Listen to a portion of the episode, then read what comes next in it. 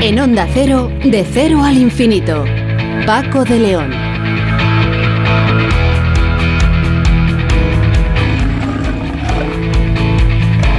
Señoras y señores, muy buenas madrugadas y bienvenidos a esta cita semanal que tenemos aquí en Onda Cero en este programa diferente para gente curiosa.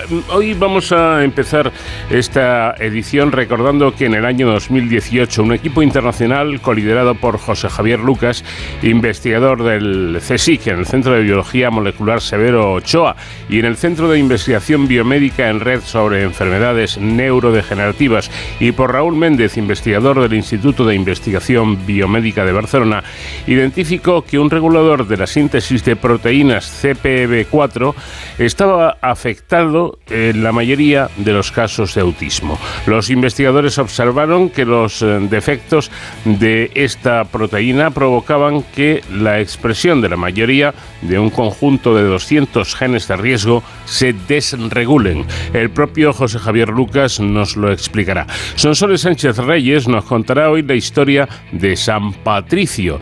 Y desde la Universidad de Comillas, la profesora Pilar Ucar nos explicará por qué adoptamos vocablos extranjeros con tanta facilidad teniendo un idioma tan rico como es el español. Y en la segunda hora nos preguntaremos si hay vida, si es posible de que haya vida fuera de nuestro planeta. En caso de que la hubiera, sería similar o muy distinta a la que conocemos. ¿Podríamos reconocerla con la tecnología disponible en la actualidad? ¿Qué características tendría que presentar un objeto extraterrestre para ser considerado un ser vivo. Se lo vamos a preguntar a Esther Lázaro, que es investigadora del Centro de Astrobiología y que aborda estas y otras cuestiones en su libro La vida y su búsqueda más allá de la Tierra. La multinacional tecnológica japonesa Fujitsu y el Centro de Supercomputación de Galicia, CESGA, han firmado recientemente un acuerdo para el establecimiento de un centro de mm, conocimiento cuántico en Galicia, situado en Santiago de Compostela, que acelerará la investigación conjunta utilizando tecnologías de computación cuántica y promoviendo el desarrollo de la industria cuántica tanto a nivel regional como internacional. Luis Director gerente de CESGA, nos dará los detalles. Y en Héroes sin capa, hoy David Ferrero nos acercará a la ONG Bomberos Sin Fronteras y al trabajo que realizan. Y nuestra compañía musical en esta ocasión será la voz inolvidable de una gran cantante que fue Maritrini.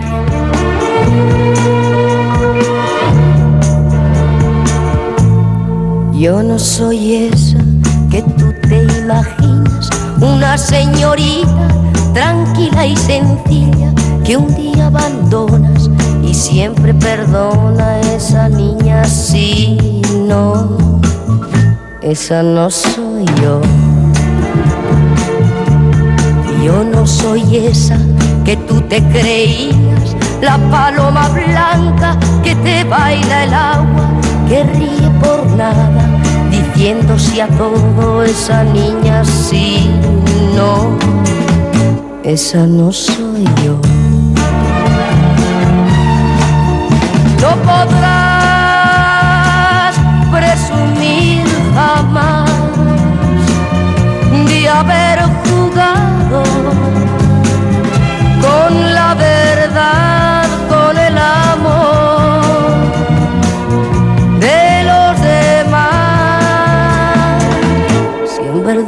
Me quieres, yo ya no soy esa que sea cobarda frente a una borrasca, luchando entre olas. Encuentra la playa esa niña, sí, no, esa no soy yo.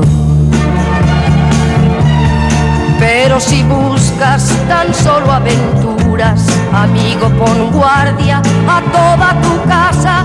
Yo no soy esa esperanzas, piénsalo ya, no. Yo no soy esa que tú te imaginas, una señorita tranquila y sencilla que un día abandonas y siempre perdona a esa niña sí no, esa no soy yo. Esa niña sí, esa no soy yo. Esa niña sí, no, esa no soy yo. Esa niña sí, no, esa no yo. Vamos de cero al infinito en onda cero. Paco de León. En 2018, un equipo internacional coliderado por José Javier Lucas, investigador del CSIC, en el Centro de Biología Molecular Severo Ochoa y en el Centro de Investigación Biomédica en Red sobre Enfermedades Neurodegenerativas, y por Raúl Méndez, investigador del Instituto de Investigación Biomédica, identificó que un regulador de la síntesis de proteínas eh, CPEB4 estaba afectando en la mayoría de los casos de autismo. Los investigadores observaron que los defectos en esta proteína provocaban que la expresión de la mayoría de un conjunto de 200 genes de riesgo se desregule. El trabajo que se publicó en la revista Nature y eh, reconoció a, Lucas con el decimoquinto premio Ciencias de la Salud Fundación Caja Rural Granada en 2019 contribuyó al conocimiento de un aspecto de la base genética del autismo desconocido hasta entonces descubrir que una proteína ejercía una función reguladora sobre los genes de riesgo responsables del desarrollo de los trastornos del espectro autista eh, habría, sin duda alguna, un camino esperanzador hacia el desarrollo de terapias. Y de ello vamos a hablar a continuación. José Javier Lucas, ¿qué tal? Muy buenas noches. Muy buenas noches. Por empezar, situándonos en, un contexto lo, más exacto posible, eh, ¿qué es exactamente el autismo? Bueno, pues en principio me gustaría enfatizar que las personas que, que padecen un, trastorno autista pueden ser muy distintas unas, unas de otras. Por eso eh, se suele hablar de los, los trastornos del espectro autista y más, que eh, eh, del autismo en general y eh, lo que tienen en común todas estas personas es, por un lado, una dificultad para las interacciones sociales y para comunicarse, y por otro lado, una inflexibilidad de pensamiento y de conducta que les lleva a, aferrarse a rutinas y a, y a conductas repetitivas. Entonces, eso es lo que tienen en común todos, pero puede haber una persona con un, trastorno del espectro autista que luego tiene otras cosas totalmente distintas que otro, ¿vale? Y por eso hay una hay que enfatizar esa heterogeneidad y lo que tienen en común es esos, esos dos rasgos que acabo de decirle. Eh, se estima que los eh, trastornos del espectro mm, autista ofrecen o afectan, mejor dicho, a una de cada 100 personas en nuestro país y existen unos 200 genes que cuando tienen mutaciones aumentan el riesgo de desarrollarlos, pero se desconoce se desconocía el mecanismo molecular que conecta dichos factores de riesgo entre ellos. ¿Qué descubrieron ustedes en, en aquel trabajo del año 98? Pues como muy bien haya introducido usted al principio el, papel de esta proteína CPB4, ¿no? Entonces, ¿por qué es tan importante esto que vimos? Pues por un lado, ha mencionado esos 200 genes de riesgo, ¿no? Mm. Que, los estudios genéticos, pues sobre todo a, lo largo de los últimos 15 años, nos han permitido identificar. De esos hay unos pocos que tienen un efecto muy grande, ¿no? Entonces son las formas de autismo que son, se llaman sindrómicas, es como un 10% de los casos, y ahí sí que hay una mutación concreta en un gen concreto que es la que aboca esas dos características que he dicho de dificultad para la interacción, la comunicación y, y las mm, inflexibilidad de pensamiento, pero además suele haber otros síndromes que pueden ser dismórficos de la cara o la cabeza, eh, algún retraso intelectual, en fin, hay distintos síndromes.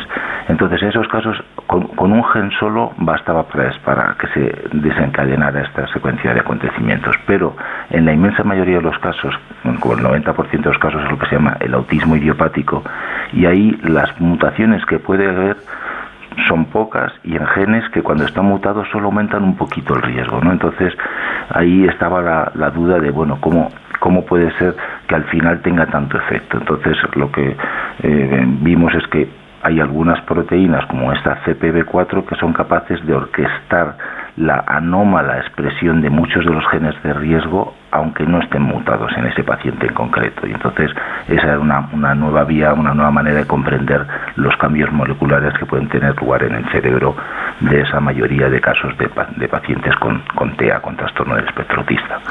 Bueno, me, llama la atención que eh, hablan ustedes o hablaban ustedes de aspectos ambientales que podrían tener un papel importante en, el origen de estos trastornos. ¿Cuáles serían esos aspectos ambientales? Pues ahí son los datos, los datos estadísticos de la genética las que han podido decir que esas variantes genéticas que he dicho que tienen como poco peso entre cada una de ellas tiene un poquito, pero poco cada, eh, poco individualmente, ¿no? Entonces, eh, lo que sí nos dicen los datos genéticos y la estadística es que esa variabilidad genética no explica toda la variabilidad de los casos de TEA. Luego tiene que haber algo más.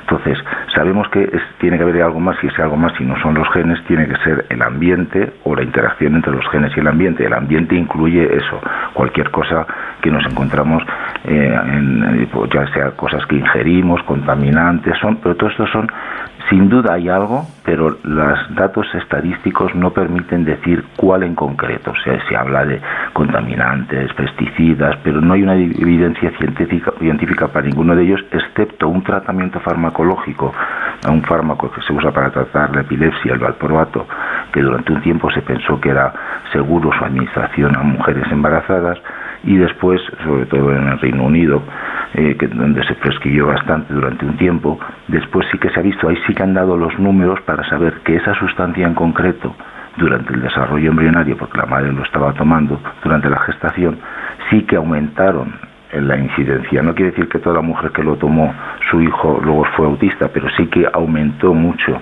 la, la, incidencia y la estadística nos permite concluir que efectivamente es causante. Pero ya le digo, factores ambientales tiene que haberlos, pero todavía no conocemos, excepto ese fármaco que ya no se prescribe durante el embarazo, eh, no tenemos la evidencia para decir este sí o este no. En definitiva, ustedes vieron que esa proteína, la CPB4, podría, podría ser o resultar ese vínculo capaz de regular la, la expresión de la mayoría de los genes de riesgo de, de presentar TEA, ¿no? Sí, es que vimos que estaba eh, alterada en los pacientes con autismo y eh, esa alteración correlacionaba y de hecho si hacíamos un modelo animal que tenía ese desbalance en las formas CPB4 puede existir en más de una forma en más de un modelo, por así decirlo, de la proteína. Entonces, el desbalance que tienen los pacientes, si lo forzábamos en un modelo animal, provocaba el cambio de la expresión de ese gran número de genes de riesgo, igual que lo veíamos en los pacientes, y abocaba a las conductas que en, el modelo animal son equivalentes al trastorno autista en, humanos. O sea que esa fue la, la observación. Y, por cierto, y como curiosidad, ¿cómo llegaron a esa, a esa proteína? Pues fue, efectivamente, fue un hallazgo fortuito porque estábamos investigando otra enfermedad, que es la enfermedad de Huntington, que es una enfermedad neurodegenerativa que debuta en la edad adulta y es otro tipo de enfermedades del cerebro totalmente distintas y eh, en las que se sospechaba que las proteínas CPBs, porque hay, hay, hay distintas, no solo la 4, jugaban un papel y estábamos siguiendo esa pista y cuando vimos el cambio que había y vimos cuáles eran los genes Diana, los genes regulados por la CPD4, nos dimos cuenta de que estaban ahí mm, casi todos los genes de riesgo de autismo, mm. muy bien situados. Entonces dijimos, caramba, esto no puede ser casualidad, ¿no? Y eso fue lo que dijimos, si tenemos esta concentración de genes de autismo aquí, no sería extrañar que esto fuera un, regulador en, el autismo y por eso fuimos a mirarla en los pacientes de Contea y, así es como surgió el hallazgo. Bueno, lo cierto es que desde aquel año 2018 y a lo largo de estos eh, cuatro años y pico han aparecido trabajos que han ahondado en lo que ustedes eh, descubrieron. Algunos estudios identifican, y esto eh, puede ser importante, nuevos genes reguladores de la expresión génica que en el autismo tienen el mismo tipo de alteración que vieron en la CPB4, ¿no? Sí, eso es. Eh, el, tipo de alteración que vimos concretamente, como le digo, es porque hay distintos como modelos, distintas versiones de la proteína CPD4. No es como si vamos a comprar un mueble a un de estos conocidos almacenes que te acabas haciendo tú el mueble y está la misma cómoda con tres o con cuatro cajones, ¿no? En el fondo se llama igual, es el mismo mueble, pero con distinta versión, ¿no? Entonces, el cerebro, digamos, tiene la capacidad de hacer una versión más. Por ejemplo, el resto del cuerpo solo tiene la, versión con tres cajones, vamos a seguir con el símil, mientras que el cerebro puede hacer de tres o de cuatro. Y lo correcto es que haya una proporción adecuada entre esas dos, ¿no? Entonces, es eh, lo que nos permite esa versión extra, se llama, se llama microexón. Es un, es, no podemos entrar en tecnicismos, pero el, el que el cerebro sea capaz de manejar estos microexones para hacer estas proteínas con unas capacidades adicionales, pues es una ventaja evolutiva que tiene el cerebro, ¿no? Bueno, pues eh, se ha visto que esa alteración, el, primer hallazgo de hecho es un, otro investigador español, Manuel Irimia, que lo hizo desde Toronto, el hallazgo, y él ya vio que este programa de microexones estaba desregulado en el autismo. ¿no? Pues ahora nosotros hemos visto que el microexón de CPD4 tiene estos efectos tan importantes y otros grupos, también el de Toronto, ha visto que el microexón que le permite al, al cerebro tener una versión extra de otro regulador distinto a la CPD4 también está alterado en el, en el autismo. Entonces, digamos que este mecanismo general se está confirmando. Pero, claro, eh, en, los pacientes tendrá más peso unos reguladores que, otros. Mm. Bueno, asimismo, se ha comprobado que la alteración de CPB4 eh, también aparece en la enfermedad de la esquizofrenia. Eh, mi pregunta es si esto establece o puede establecer alguna similitud entre ambas enfermedades. Pues sí, la verdad es que la similitud es, algo ya clásico, aunque no, es, intuitivo pensar que, haya un paralelismo entre la esquizofrenia y el autismo, porque el autismo es una enfermedad que debuta al poco tiempo de, nacer, típicamente a los primeros meses o típicamente cuando el niño cumple dos, dos años, mientras que la esquizofrenia debuta en la, adolescencia tardía o ya en la adultez, ¿no? Pero, sin embargo, los datos genéticos y, y otros durante ya el tiempo han ido apuntando a que las dos son enfermedades que se gestan durante el neurodesarrollo. Según la, lo, lo, fuerte que sea esa alteración, pues puede abocar a un fenotipo, a una presentación más temprana, en el caso de, los trastornos del espectro autista, o más tardía en el caso de la esquizofrenia. Pero de los genes de riesgo que venimos hablando, muchísimos son comunes entre el autismo y la esquizofrenia. Entonces, eh, eso nos hizo sospechar que este, este regulador, la CPD4, podía también estar jugando un papel en la esquizofrenia, es lo que hemos venido investigando en los últimos años y justo acaba de ser publicado en la revista Biological Psychiatry. La semana que viene creemos que ya estará disponible la versión del artículo editada por la, por la revista y efectivamente vemos que el mismo desbalance en el microexón de CPD4 que hace que las capacidades de CPD4 estén alteradas, el mismo que se veía en el autismo, ocurre también en los pacientes con, con esquizofrenia y hemos podido ver su correlación con los genes de riesgo, algunos de ellos comunes y otros específicos de esquizofrenia. O sea que sí, efectivamente el mismo, el mismo trastorno molecular eh, parece estar jugando un papel en las dos enfermedades. En cuanto al potencial como diana terapéutica que su trabajo ya advertía allá por 2018, eh, bueno, han probado que una técnica distinta a la edición génica se puede utilizar para corregir el desbalance de las formas de CPB4. ¿Cómo sería esa técnica? Pues sí, efectivamente, eso es algo que obviamente enseguida empezamos a perseguir, ¿no? Eh, incluso alguna compañía nos contactó diciendo, bueno, ¿cómo se podría eh, buscar la manera de corregir este, este uso del microexón, ¿no? Entonces, eh, tuve tenido la suerte de poder colaborar con una investigadora también del Centro de Biología Molecular Severo Ochoa, la, doctora Lourdes Ruiz Desviat, y un colaborador también en en Dinamarca, eh, eh, eh, Brage Andersen, y eh, hemos sido capaces de encontrar unas pequeñas moléculas, bueno, se llaman oligonucleótidos, unos pequeños tractos de ADN muy, muy pequeñitos que se pueden administrar como una terapia. No es fácil hacer que lleguen al cerebro, pero ya hay algunas aplicaciones de este tipo de moléculas en enfermedades neurológicas, o sea que poco a poco se irá mejorando las rutas de administración de accesibilidad al cerebro y de momento solo hemos podido hacer la prueba de concepto en, en células similares a las neuronas que se mantienen en cultivo y esto nos ha permitido hallar una de estas moléculas que corrige ese desbalance del microxón y que favorece que la proporción de CPB4 de las dos isoformas sea la correcta, la normal del cerebro de los individuos normotípicos. Entonces, bueno, es, un, es el primer paso, lo hemos patentado y bueno, pues está empezando a haber un primer interés eh, también por las empresas y bueno, pero sobre todo es el primer paso, el ver que se es capaz de tener la molécula que hace eso. Eh, y podríamos, yo no sé si es arriesgado decir esto, pero osado, ¿no? Más bien, eh, podríamos empezar a pensar que todo esto podría servir como diana terapéutica para corregir ese desbalance.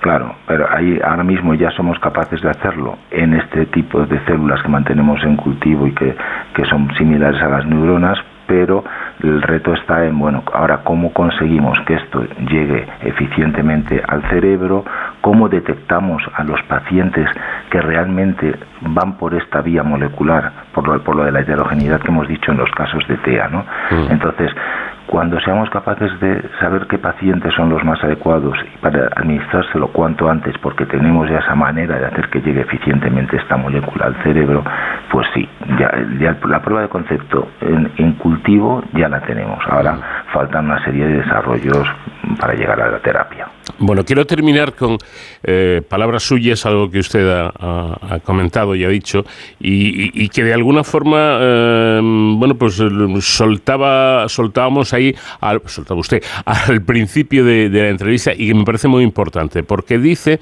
que nos encontramos en una situación con respecto al autismo parecida a la que teníamos en relación al cáncer eh, hace unas décadas. Al principio, el cáncer se consideraba una única enfermedad caracterizada por un descontrol eh, de la división celular y los avances vinieron cuando se descubrió que el cáncer no es una enfermedad, sino que son varias enfermedades. Eh, ¿Eso ocurriría con el autismo? ¿El autismo esa es la clave para seguir avanzando? Yo creo que sí, efectivamente, porque ya le digo, al principio los, los, la quimioterapia, algo que ralentiza la división celular. Bueno, pues sí, eso va, va a ralentizar cualquier cáncer, pero también tiene unos efectos adversos tremendos y algunos pacientes no se beneficiaban apenas. Cuando ya se ha visto que es distinto un cáncer con, que es en este tejido, en este tipo celular, con esta combinación de oncogenes, ahí es cuando se ha podido hacer la terapia molecular específica, ¿no?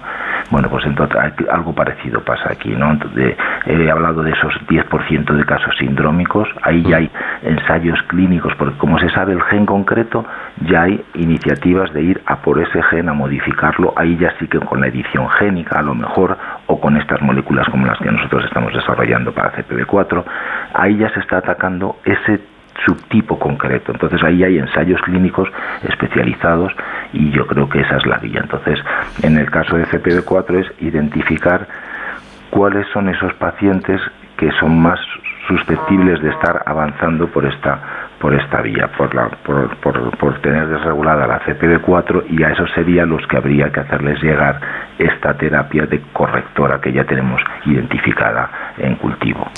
Bueno, pues muy interesante, sin duda, todo lo que hemos conocido a través, a través de José Javier Lucas, investigador del CSIC, en el Centro de Biología Molecular Severo Ochoa y autor de este trabajo que data de 2018 y que eh, recientemente ha sido, digamos, retomado por otros investigadores ahondar en toda esta, en toda esta cuestión. y, el, de esquizofrenia que acaba de salir justo ahora. Exacto, exacto, hace muy poco. Pues José Javier Lucas, muchísimas gracias por habernos atendido y un cordial saludo. Muchísimas gracias a ustedes por su interés. Un saludo.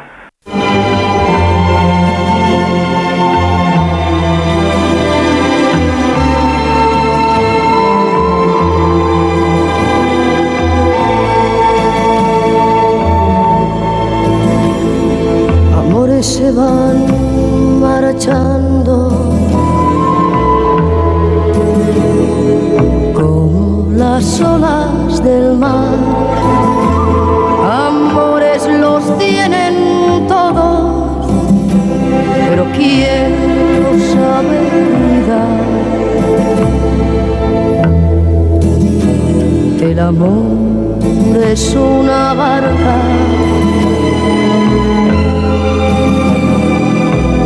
remos en el mar. Un remo aprietan mis manos, el otro lo mueve el azar. ¿Quién no escribió un poema huyendo de la soledad? ¿Quién a los 15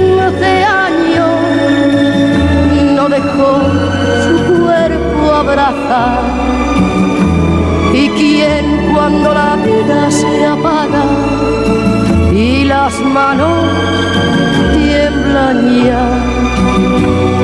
¿Quién no buscó ese recuerdo de una barca naufragada? Amores se vuelven viejos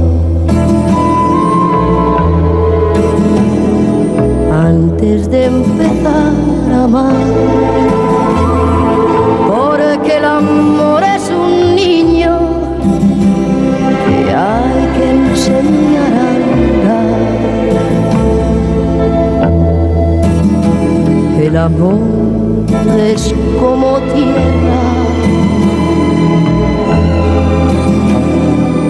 que hay que arar y sembrar. Míralo al caer la tarde, que no lo vengan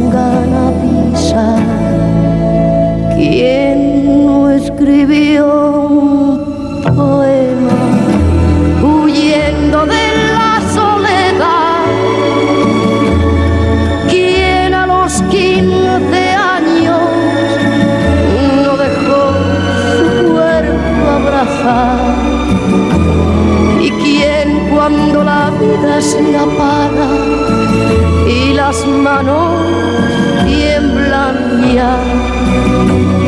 ¿Quién no buscó ese recuerdo de una barca naufragada? amores se van marchando.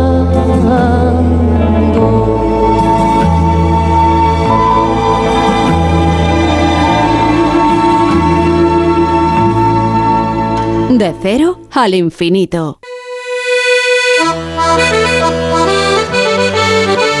San Patricio es el santo patrón y apóstol de Irlanda del siglo V, cuya festividad se celebra el 17 de marzo en todo el mundo.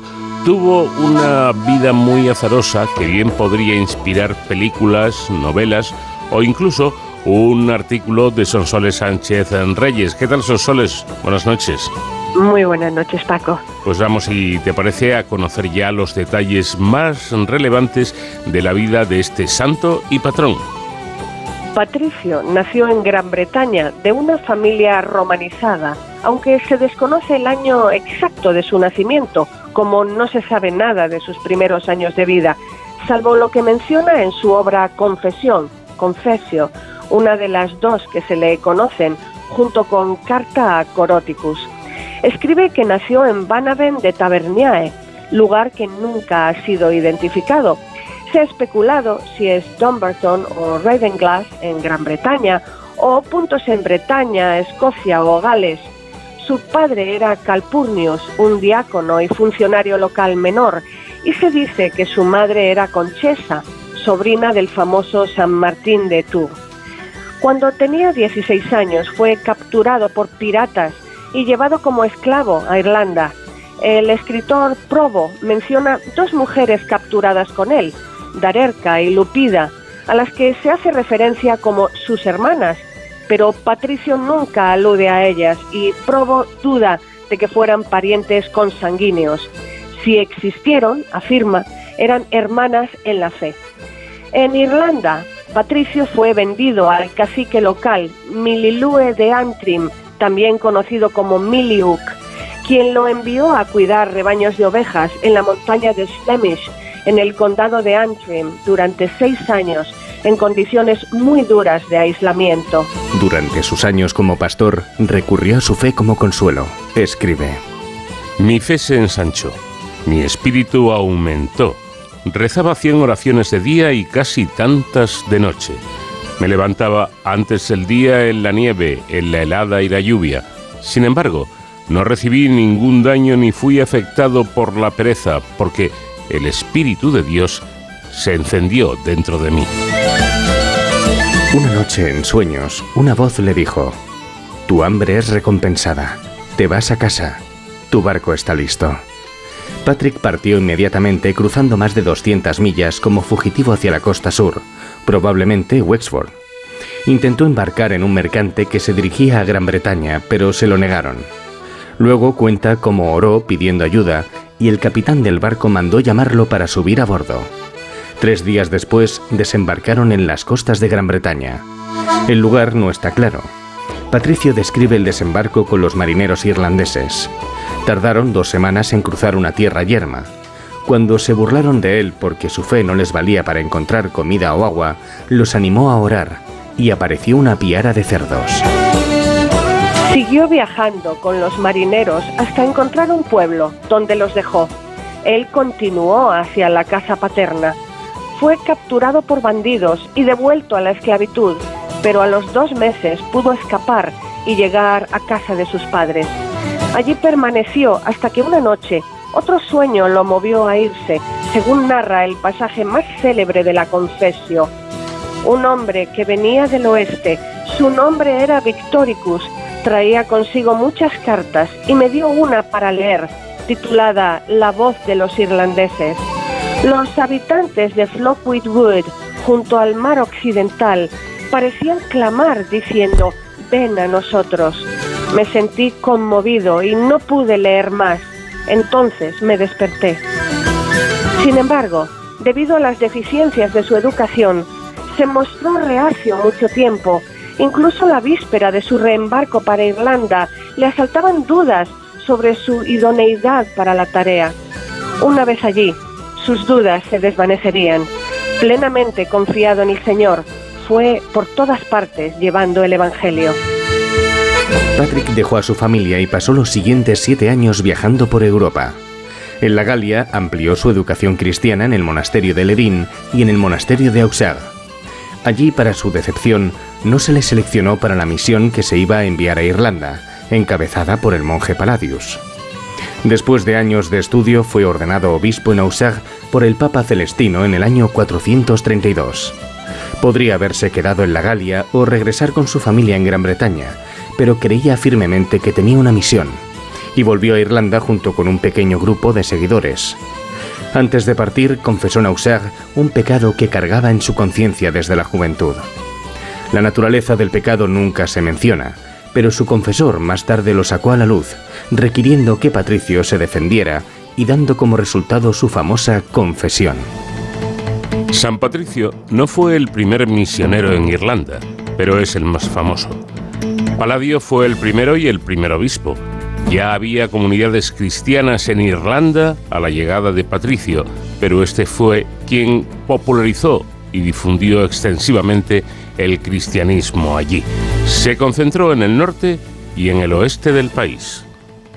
Cuando Patricio llegó a Irlanda en los años 432 o 433, los druidas iban a celebrar el festival pagano de Ostara y Laogeir, el gran rey de Tara, había decretado no encender fuegos antes de que la gran hoguera en la colina de Tara, en el condado de Meas, iniciara la festividad que marcaba el comienzo de la primavera con el ritual del fuego de Beltane.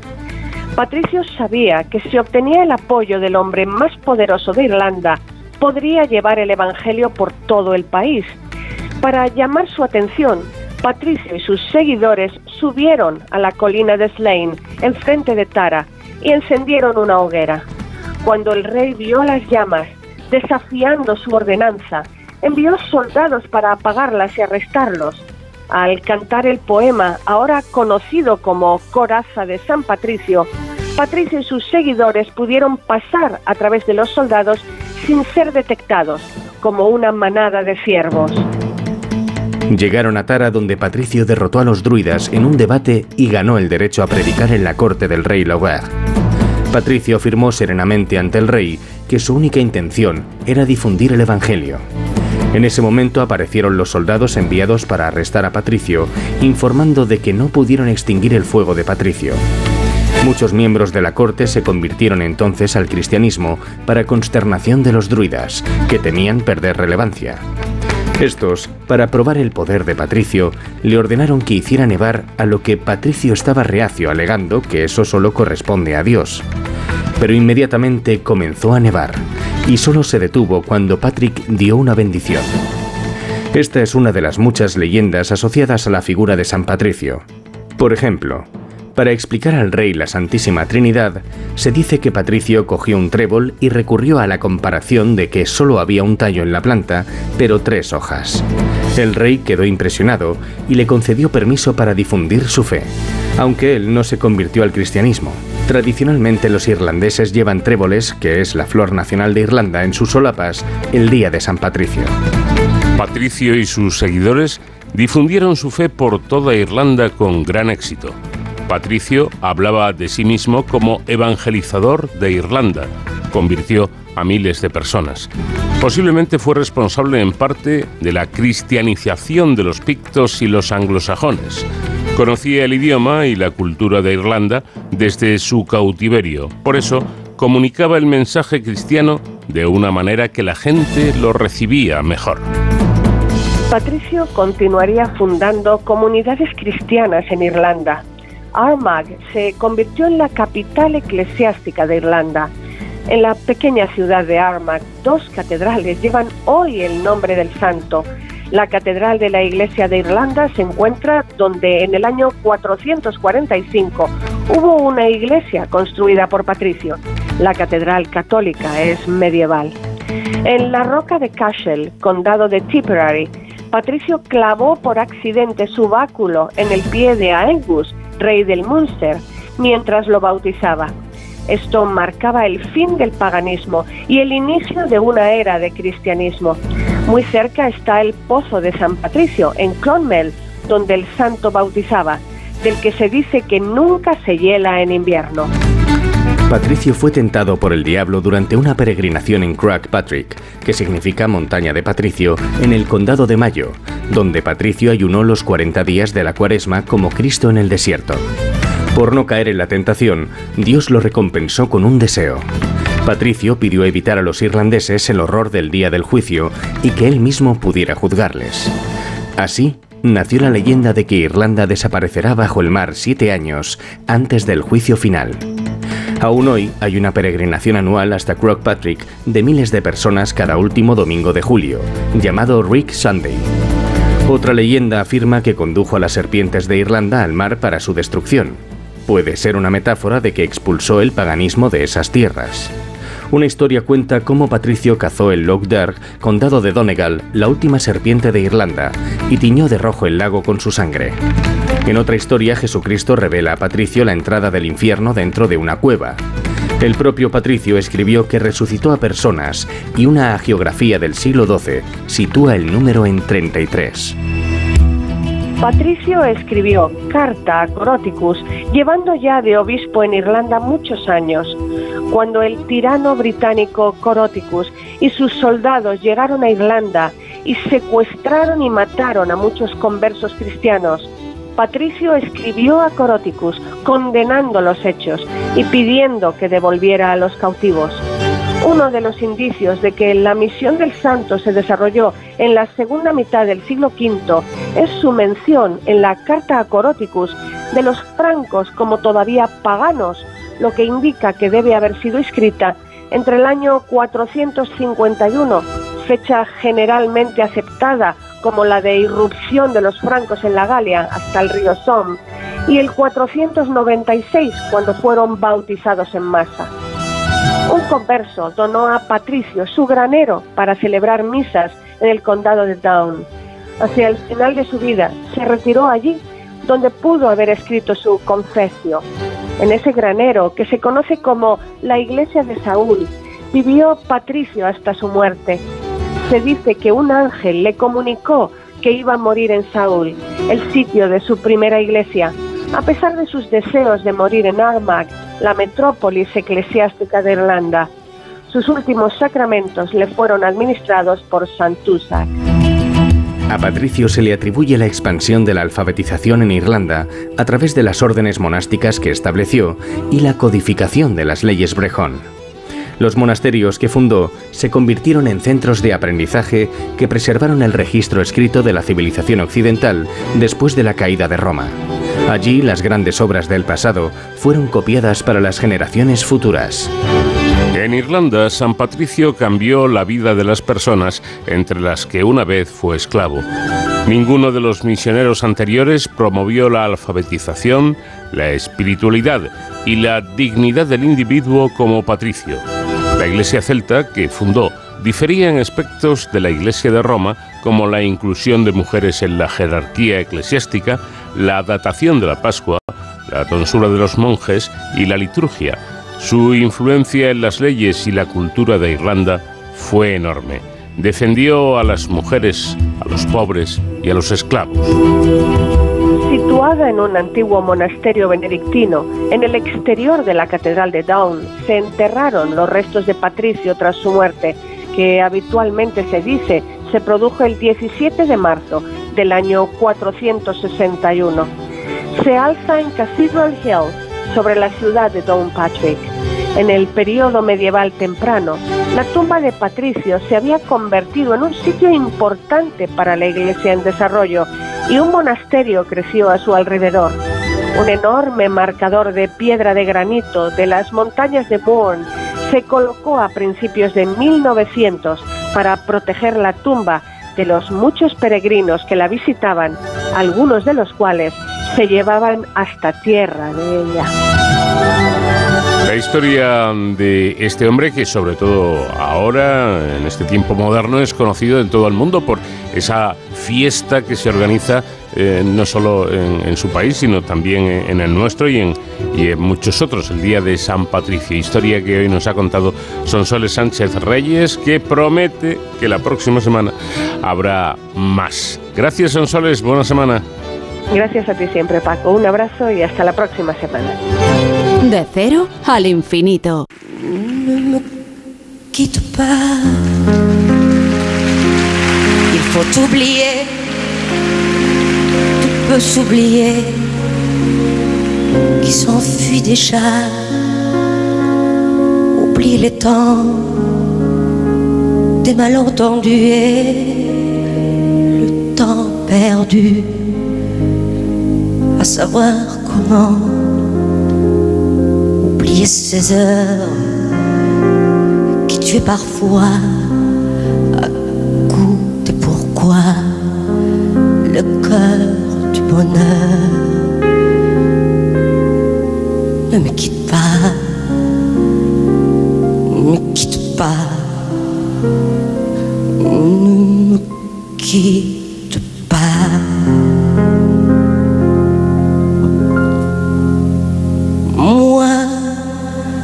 je t'offrirai des perles de pluie venues d'un pays où il ne pleut pas. Je creuserai la terre jusqu'à après ma mort pour couvrir ton corps d'or et de lumière. Je ferai un domaine où l'amour sera loi, où l'amour sera roi, où tu seras reine. Ne me quitte pas, ne me quitte pas, ne me quitte pas.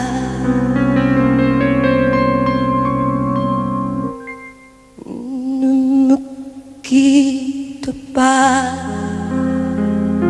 je t'inventerai des mots insensés que tu comprendras.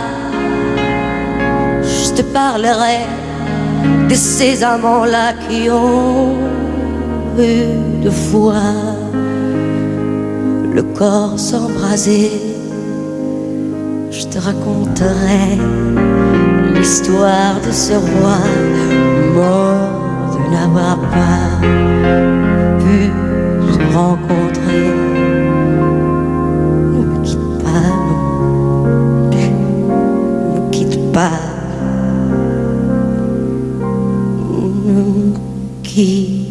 On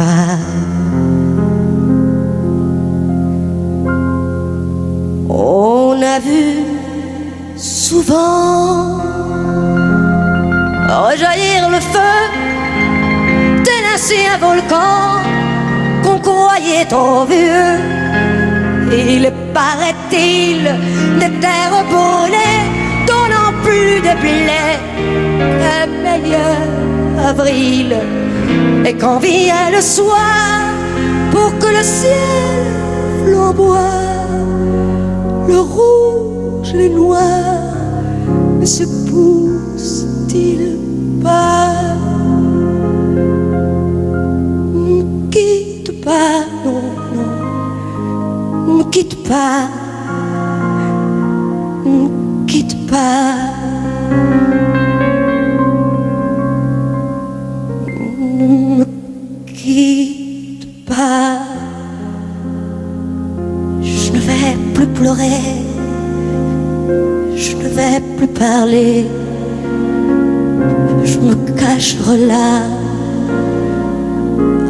Regarder, danser, sourire, à t'écouter, chanter puis rire. Laisse-moi devenir l'ombre de ton ombre, l'ombre de ta main, l'ombre de ton chien. Ne me quitte pas,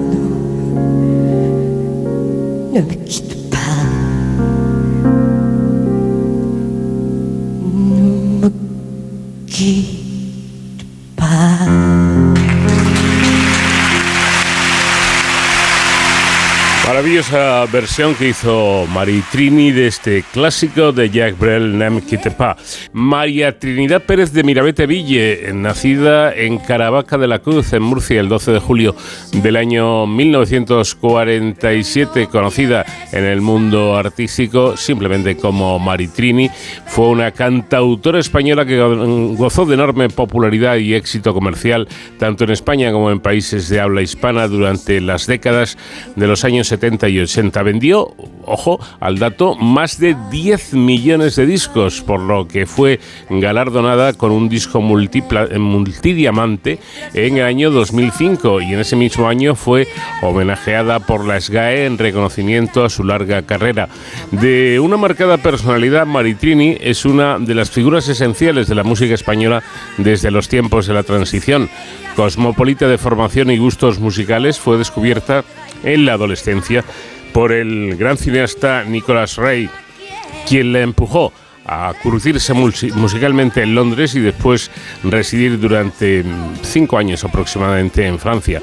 Fue autora e intérprete de baladas eh, hoy ya fundamentales del cancionero en español y se le recuerda también por sus interpretaciones en francés, particularmente por esa la canción a, a, la que aludíamos, el Ne me quite pas de Jacques Brel. Era hijo de Gonzalo Pérez Mirabete Pascual y de Riquelme y de María eh, Campos, familia en la que no existía tradición artística. Se trasladaron muy pronto a Madrid cuando Maritrini era muy pequeña, alumna de un colegio religioso. Su infancia se vio marcada por una enfermedad que le obligó a permanecer eh, descansando en cama desde los 7 hasta los 14 años. Durante esa convalecencia comenzó a interesarse por la música y aprovechó para aprender a tocar la guitarra y empezar a componer sus primeras canciones. Esta vocación y las desavenencias con su madre le empujaron a marchar de casa en busca de nuevos horizontes y desde luego más libertad. Contaba eh, 15 años tan solo cuando conocí en Madrid a Nicolas Ray, director de películas míticas de Hollywood como Rebelde sin causa, eh, que en los años 61 hasta el 63 residió en nuestro país rodando las superproducciones Rey de Reyes y 55 días en Pekín. El cineasta se convirtió en su representante y la convenció para viajar a Londres con el objetivo de prepararse para rodar una película eh, que eh, estaba en, en, en cartera y en proyecto, pero al final no llegó a realizarse. Maritrini permaneció un año estudiando con Peter Ustinov y participando en algunos programas de radio, gracias a los cuales conoció personalmente a grandes estrellas del cine y la música como Roman Polanski, Paul McCartney, James Mason o Marlene Dietrich. Más tarde, y con la aprobación de su representante Nicolas Rey, Maritrini se trasladó a París donde grabó sus primeras canciones en francés. Fueron 12 que se publicaron en tres álbumes de corta duración, en tres EPs. Después de permanecer cinco años en el país vecino, Maritrini regresó a España donde continuó con su carrera musical.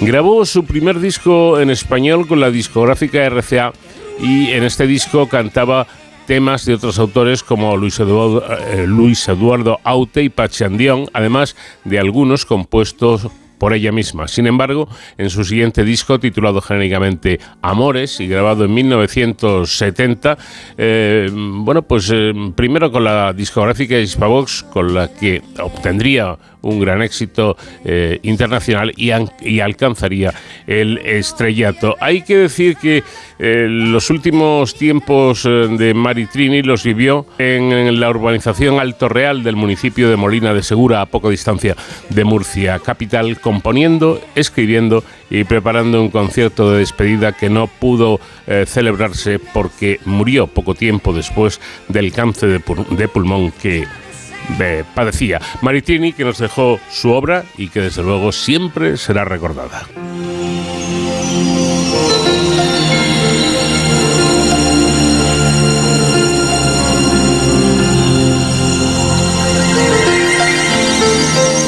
Y nos tenemos que marchar, por supuesto, recordando uno de los grandes éxitos de nuestra invitada esta semana, Una estrella en mi jardín. Que tengan muy buena semana. Hasta dentro de siete días. estrella de antaño, la que antes era solo luz, cayó de repente desde el azul del mundo y el corazón se me encogió. Ahora ya sé dónde te escondes tú. Ahora ya sé en dónde habitas tú. Pero no sé el por qué venido de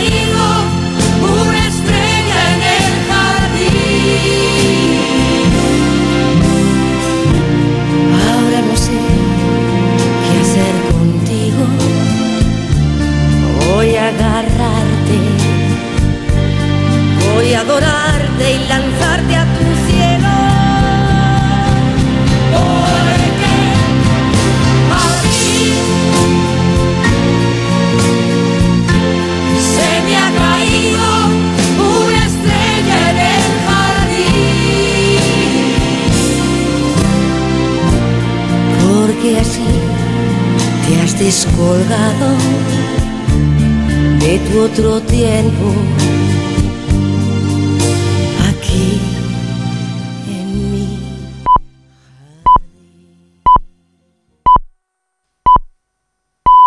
Son las 5, las 4 en Canarias. Noticias en Onda Cero. Hola, muy buenas. Esta noche ha actuado en el Estadio Olímpico de Barcelona el boss Bruce Springsteen, que no ha, no ha decepcionado y ha iniciado ya su gira europea a lo grande y lo ha iniciado en la ciudad condal.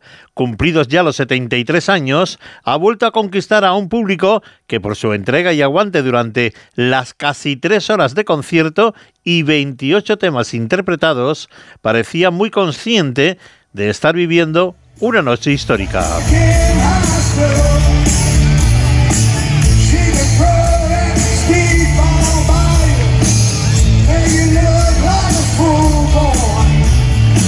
Incluso Michelle Obama, que ha estado presente junto a su marido, se ha atrevido en los bises a sumarse a los coros y tocar la pandereta. Ha subido al escenario para actuar junto al boss.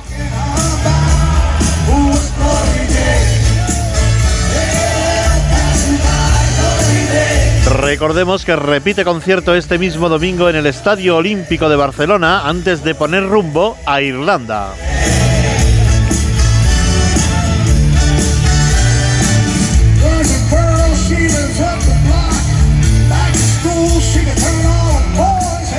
Cambiamos de asunto y les contamos que Margarita Robles, la ministra de Defensa, se ha referido este viernes al vídeo que hace unos días difundió la embajada rusa sobre supuestos soldados españoles en Ucrania. Ayer se convocó al embajador ruso en nuestro país para elevar una protesta del gobierno español. Reunión que corrió a cargo de la Secretaría de Estado de Asuntos Exteriores y que ha transcurrido en los siguientes términos, según ha explicado el ministro de Presidencia, Félix Bolsonaro años. Se ha convocado al, embajador de Rusia, se ha tenido una conversación muy seria eh, con él y es verdad que en ese momento ya habían retirado algunos de los tweets donde eh, bueno, pues se veía con toda claridad que se hacían insinuaciones que eran absolutamente carentes de fundamento y de verdad. Y por tanto, pues esta es la posición del Ministerio de Asuntos Exteriores que por supuesto pues yo comparto, claro. En página internacional, el presidente de la BBC, la televisión pública británica, ha presentado su dimisión por estar envuelto en lo que parece un trato de favor a Boris Johnson, como es haber facilitado un préstamo de 900.000 euros cuando era un agente bancario. Corresponsal en Londres, Celia Maza. Richard Sharp siempre rechazó que hubiera incurrido en un conflicto de intereses antes de acceder al puesto en 2021, pero una investigación independiente ha concluido hoy que infringió las normas al interferir en un préstamo personal de 900.000 euros para el entonces Premier Boris Johnson, que estaba en un momento sumamente agobiado por los costos de su divorcio y la polémica reforma del piso de Downing Street que tantos titulares acaparó. Al anunciar su renuncia, Sars ha matizado que la investigación sostiene que quebrantó el código de buena gobernanza, pero también indica que esa quiebra no invalida necesariamente un nombramiento. En cualquier caso, dice que es mejor dejar su puesto. He decidido que lo correcto es priorizar el interés de la BBC. Creo que esta cuestión puede resultar una distracción para el buen hacer de la corporación si permanezco en mi puesto hasta el final del mandato. El asunto salpica también de lleno al actual Premier Rishi Sunak, ya que Sarp fue su mentor cuando ambos trabajaban en la banca y su asesor cuando estaba al frente del Tesoro, aunque desde que saltó la controversia ha marcado distancias. La polémica también acrecenta aún más la crisis de la BBC mientras se discute su actual modelo de financiación. En la información deportiva, el tenista español Carlos Alcaraz se ha clasificado para la siguiente ronda del Torneo de Madrid al derrotar a Emil Rusibuori por 2 a 1. 2-6, 6-4 y 6-2. Y en la Liga de Fútbol se ha disputado el encuentro adelantado de la 32 jornada de Liga con el resultado de Osasuna 0, Real Sociedad 2, que sirve a los Donostierras para mantenerse en el cuarto puesto de la clasificación que da opción a las Champions del año que viene. Y en segunda, Racing de Santander 1, Ibiza 0. Con este resultado se confirma matemáticamente que el Ibiza pierde la categoría y jugará la próxima temporada en la primera federación, mientras que los cántabros dan un paso muy importante para lograr la permanencia. Las noticias vuelven a las 6, las 5 en Canarias y siempre pueden consultar todas las informaciones en nuestra página ondacero.es. Síguenos por internet en ondacero.es.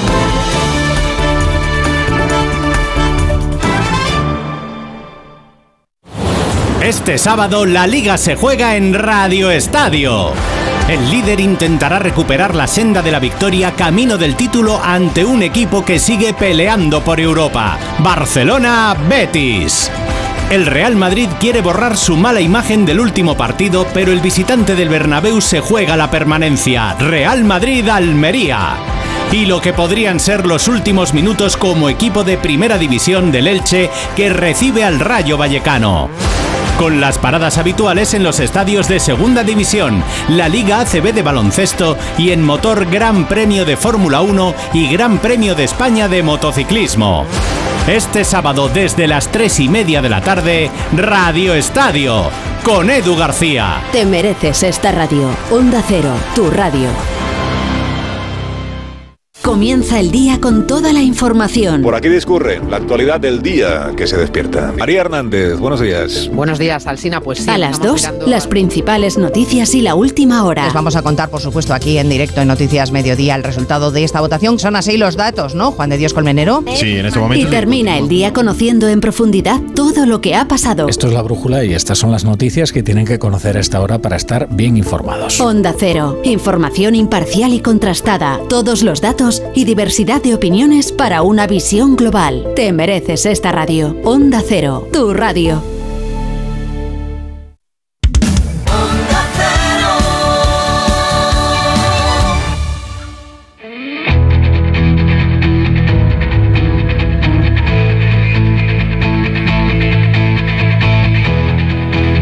En Onda Cero, de cero al infinito. Paco de León. Empezamos aquí nuestra segunda hora de programa en De Cero al Infinito, este programa diferente para gente curiosa aquí en Onda Cero. Y vamos a empezar la segunda hora preguntándonos si hay vida fuera de nuestro planeta. Vaya pregunta, ¿verdad? Esto se lo llevan preguntando mucho tiempo y muchas, muchos científicos. Y por cierto, en caso de que hubiera, de que existiera esa vida fuera de la Tierra, ¿sería similar o muy distinta a la que conocemos? ¿Podríamos reconocerla con la tecnología disponible en la actualidad? Y también nos podemos preguntar qué características tendría que presentar un objeto extraterrestre para ser considerado un ser vivo. Se lo vamos a preguntar todo a Esther eh, Lázaro, que es investigadora del Centro de Astrobiología, que aborda estas cuestiones en su libro La vida y su búsqueda más allá de la Tierra.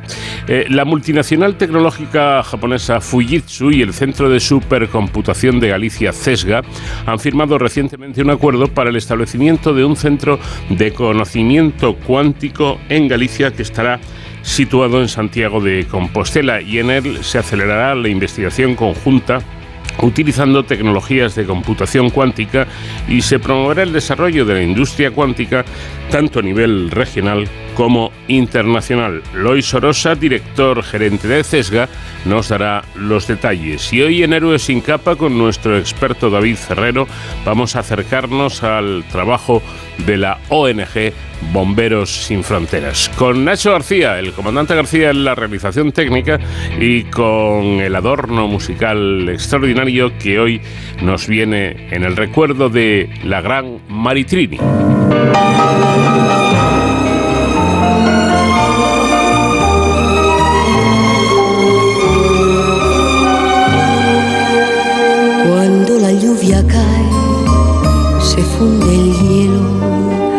Cuando me acaricias, se quema el fuego. Aún es tan temprano, nos queda tiempo, amor, no marches, que tengo miedo. Cuando la lluvia cae, se funde el hielo, nos marcharemos lejos de nuestro pueblo. Tendremos una casa de lluvia, amor y fuego. Marches, me quedaré en silencio y destruiré la casa, me quedaré en el pueblo. Olvida lo que dije, amor, te quiero.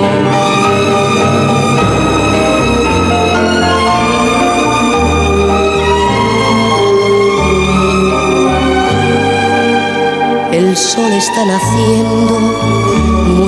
sueño, la vida y las gentes se están vistiendo y tú tienes que irte con todos te esperan tus amigos, el campo, el sol y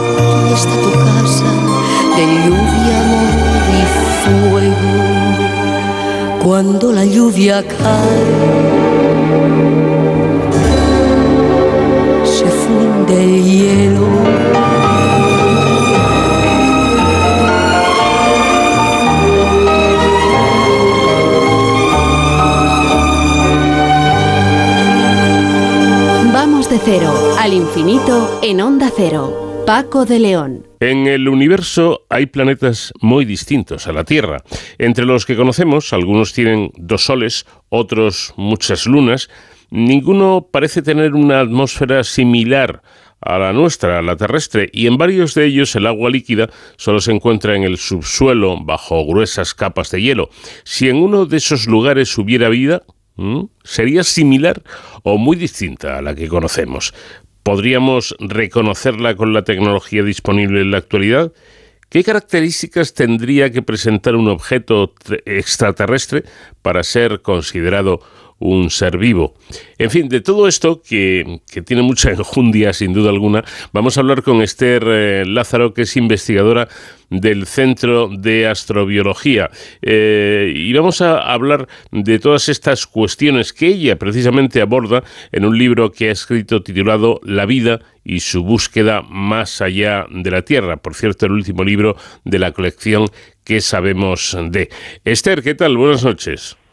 Hola, buenas noches. Bueno, empieza ya usted diciendo algo que me parece llamativo e interesante. Dice que la exploración eh, de la vida en el cosmos no tiene que limitarse a encontrar un planeta parecido o muy similar a la Tierra, ¿no? Es decir, que podría haber vida muy diferente a la que conocemos y en planetas que no sean nada parecidos. Efectivamente, porque es que lo que estamos aprendiendo sobre, sobre el universo es que, bueno, ya en el, en el sistema solar ya sabemos que hay planetas pues con temperaturas mucho más altas que las de la Tierra, como Mercurio o Venus, o lo contrario, con temperaturas mucho más bajas. Eh, Marte ya tiene temperaturas más bajas, pero si nos vamos a los planetas exteriores, a Júpiter, a Neptuno, a Saturno, pues en la parte más externa tienen temperaturas bajísimas. Entonces ya vemos que hay planetas muy distintos. Si pensamos ya en los planetas que están fuera de nuestro sistema solar, encontramos todavía más variedad. Hay planetas que siempre presentan la misma cara hacia su estrella o que tardan unas poquitas horas en dar una vuelta alrededor de su estrella. Entonces, mm, en un universo tan inmenso, pensar que, que somos algo único es para mí casi, ¿cómo decirlo?, un acto casi de, de soberbia, ¿no?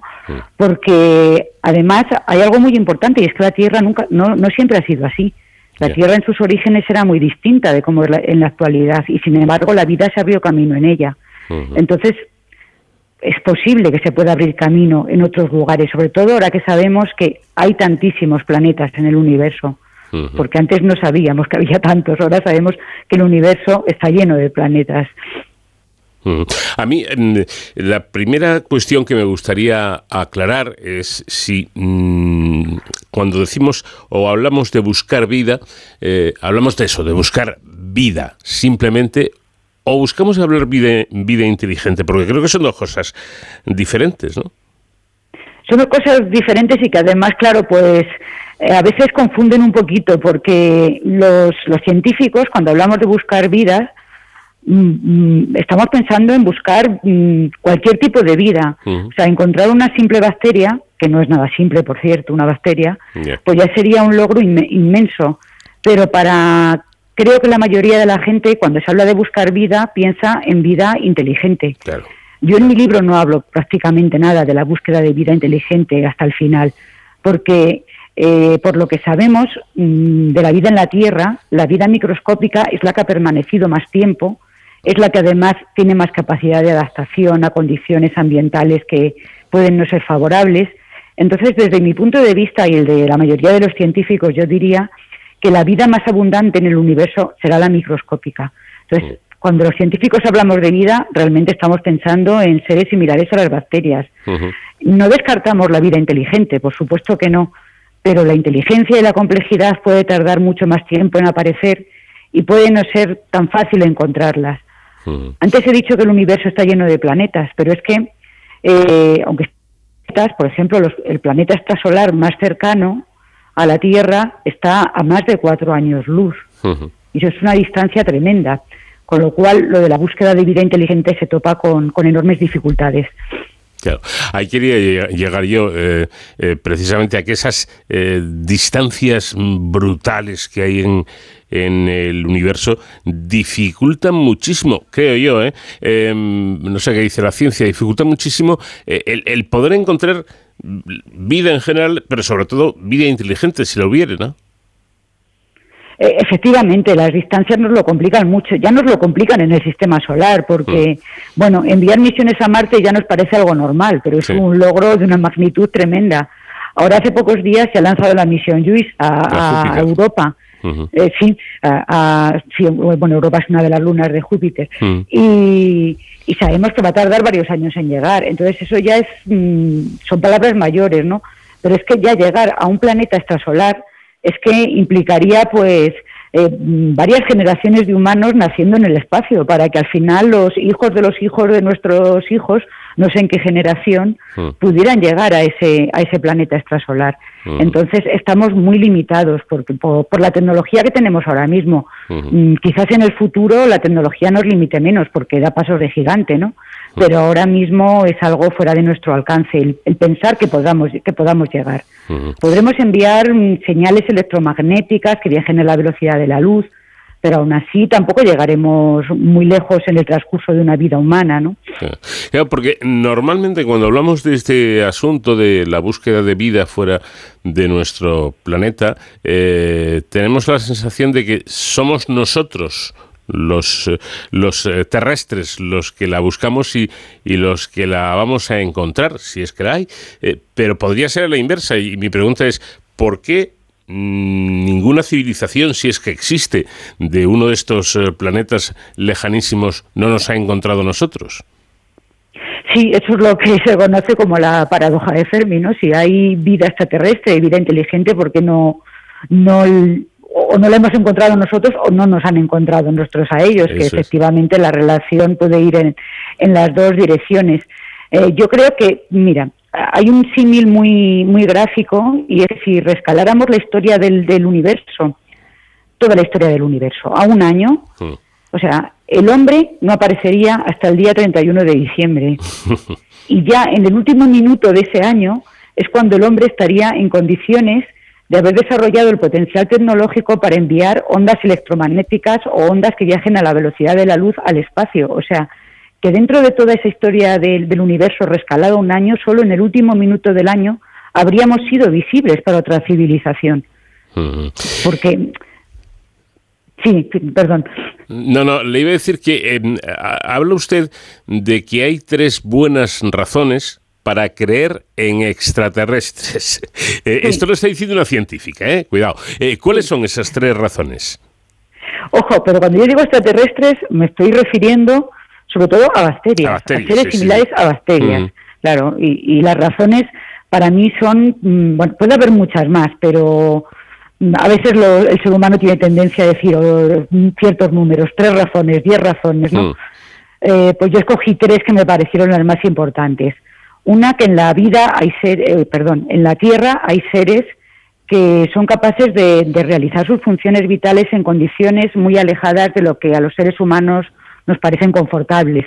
Hmm. Son los microorganismos extremófilos que pueden vivir pues en las proximidades de las chimeneas volcánicas submarinas a temperaturas de más de 100 grados. eh, que pueden vivir en Río Tinto, por ejemplo, donde el pH, la acidez, tiene un valor de 2, que es un pH bajísimo. Pueden vivir en el desierto de Atacama, donde apenas hay agua. Es decir, todo eso nos está ampliando muchísimo el horizonte, porque estamos viendo que puede haber lugares que no se parecen tanto a nuestra Tierra, pero que sí que podrían albergar vida, ¿no? Que sí que serían compatibles con la vida terrestre incluso. Otra razón es un argumento meramente estadístico, eh, y ya lo he dicho, en el universo hay trillones de planetas, trillones con T, o sea, eso es un número que no podemos abarcar. Entonces, mm, simple ley de probabilidades, ley de los grandes números, aunque algo sea muy improbable, cuando hay tantas mm, posibilidades, tantas, tantos, mm, tantas tiradas, por así decirlo, del, del dado, pues es difícil pensar que en alguno de esos planetas no, no haya surgido la vida. Y el último argumento que doy es que los ingredientes básicos de la vida eh, se pueden sintetizar en el laboratorio, pero incluso son muy comunes en el espacio. Estoy hablando de moléculas muy, muy sencillas, hmm. moléculas que están cayendo continuamente a la Tierra en forma de, polvo cósmico, también llegan a bordo de meteoritos o a bordo de asteroides y que podrían facilitar las reacciones que inicialmente en la Tierra dieron lugar a la aparición de la vida. Y eso que, pasó en la Tierra, pues también puede pasar en otros lugares, ¿no? Esas son mis tres razones, cada cual tendrá las suyas, ¿no? Pero creo que son razones de, peso realmente. Sin duda alguna. Bueno, hablando de los extremófilos, eh, eh, se han convertido, tengo entendido, en, en, una pieza esencial de la astrobiología por lo que usted estaba comentando, ¿no? Porque parece ser que son los candidatos a existir eh, en, otros lugares del universo. Efectivamente, seres similares a los extremófilos que tenemos en la Tierra. Si pensamos, por ejemplo, en, Marte. En mm. Marte sabemos que en la superficie es prácticamente imposible que haya vida por muchas razones, porque no hay, no hay posibilidad de que exista agua líquida en la superficie, porque la radiación es muy intensa y bueno, ya hay más, están expuestos a los rayos cósmicos. Pero en el subsuelo puede quedar reservorios de agua líquida o, pequeñas, mm, no hace falta que exista un lago de agua líquida, puede haber pues restos de agua entre, entre los granos de las rocas, además ahí estarían protegidos de la radiación. Entonces, la vida que, que, subsista ahí, efectivamente, pues va a ser una vida más parecida a los extremófilos de la Tierra, que también los hay en el subsuelo, que a la vida a la que estamos acostumbrados a, relacionarnos habitualmente, ¿no? Si nos vamos a las lunas heladas de Júpiter o Saturno, lugares donde bajo una capa de hielo de kilómetros de espesor ¿eh? existen gigantescos océanos de agua líquida, pues también tenemos que pensar en una vida similar a la de otros extremófilos que existen en la Tierra, que viven, por ejemplo, bajo el hielo de los lagos que hay en la Antártida, lagos subglaciales, ¿no? Que tienen una capa de hielo de varios kilómetros y debajo hay agua, ¿no? Entonces, mm, todos esos lugares de la Tierra, la vida que hay en esos lugares, pues nos es muy útil para analizar la vida que podría haber en otros lugares similares que existen en el universo. Pero tampoco nos debemos limitar a los extremófilos de la Tierra, porque quizás haya otros extremófilos que no conocemos por ahí fuera, ¿no? Eh, es que cuando, cuando hablamos de estas, eh, de estas cosas, por lo menos yo, que no soy científico como, como usted, la, imaginación se dispara, ¿no? Efectivamente, ¿por qué no puede haber eh, extremófilos o, parecidos en otros planetas, pero... Pero si existen los extremófilos, yo me pregunto, ¿por qué no pueden existir seres inteligentes que mm, tengan una vida completamente diferente, que puedan respirar o que, yo que sé, o que no necesiten respirar. O sea, esto es, esto es ilimitado lo que uno puede llegar a pensar, ¿no? Ya, eh, eso, eso es verdad. Y eso es un, riesgo también. O sea, la imaginación es muy importante también para los científicos, ¿eh? Porque si no mm, tuviéramos imaginación, solamente buscaríamos vida similar a la que conocemos. Claro. Y, y puede haber vida muy, muy diferente. Pero también hay que tener cuidado, porque también a veces hay que ponerle a freno, ¿no? O sea, me acabas de decir algo, por ejemplo, que es lo de la mm, seres que no respiren. Eh, en algún momento los seres tenemos, los seres vivos tenemos que obtener energía y eso muchas veces implica oxidación de compuestos orgánicos. Al final, pues mm, es una forma de respiración eso, ¿no? Que sea distinta a la que hacemos los seres de la Tierra, pues sí, pero hay una serie de características comunes de las que no debemos de salirnos, mm. para poder seguir llamando vida a aquello que encontremos. Y no me estoy refiriendo a que estemos formados por ácidos nucleicos o por proteínas o que tengamos células iguales a las que tenemos los seres vivos de la Tierra. O sea, mm, todo eso puede manifestarse en formas muy distintas, pero tiene que haber algunas condiciones que se tienen que cumplir, porque si no a lo mejor ya no estamos hablando de vida, estamos hablando de otra cosa, ¿no? Eh, mm, vamos a ver, eh, ¿la ciencia tiene claro realmente lo que es la vida? No. es, que, ahí Tenemos llegamos... que ser humildes Claro. y decir la verdad, y es que no, porque nos topamos con un problema inmenso, Hmm. y es que toda la vida que hay en la Tierra procede del mismo origen. O sea, todos procedemos de un antepasado común que se a lo largo de la evolución pues se ha ido diversificando para dar lugar a todas las manifestaciones de la vida que ahora mismo hay en la Tierra. Y eso que, que bueno, nos puede parecer muy bonito porque dicen, mira qué bien, que todos somos hermanos en el fondo, ¿no? Pero nos complica mucho definir la vida, porque si todos tenemos origen en lo mismo, podemos haber ido heredando características de ese antepasado común que se han ido quedando en, en- en todas las formas de vida, pero que no son propiedades esenciales de la vida. O sea, mm, que podrían ocurrir de otras formas si ese antepasado común hubiera sido otro, ¿no? Mm, Un ejemplo muy claro es el código genético. Eh, el código genético quiere decir que el ADN de una determinada forma concreta siempre va a dar lugar a ciertas proteínas en la vida terrestre. Si yo llego a otro planeta y encuentro mm, ADN y las reglas del código genético son las mismas, lo primero que voy a pensar es que ha habido una, una, una contaminación por un meteorito que ha caído, que ha viajado entre esos dos planetas, porque no me creo que, el, que vaya a haber el mismo código genético. Yo creo que eso en la Tierra sucede porque lo hemos heredado de ese antepasado común. Pero si ese antepasado es otro, pues las, las manifestaciones de la vida serán de otra, de otra, de otra forma también. Ujú.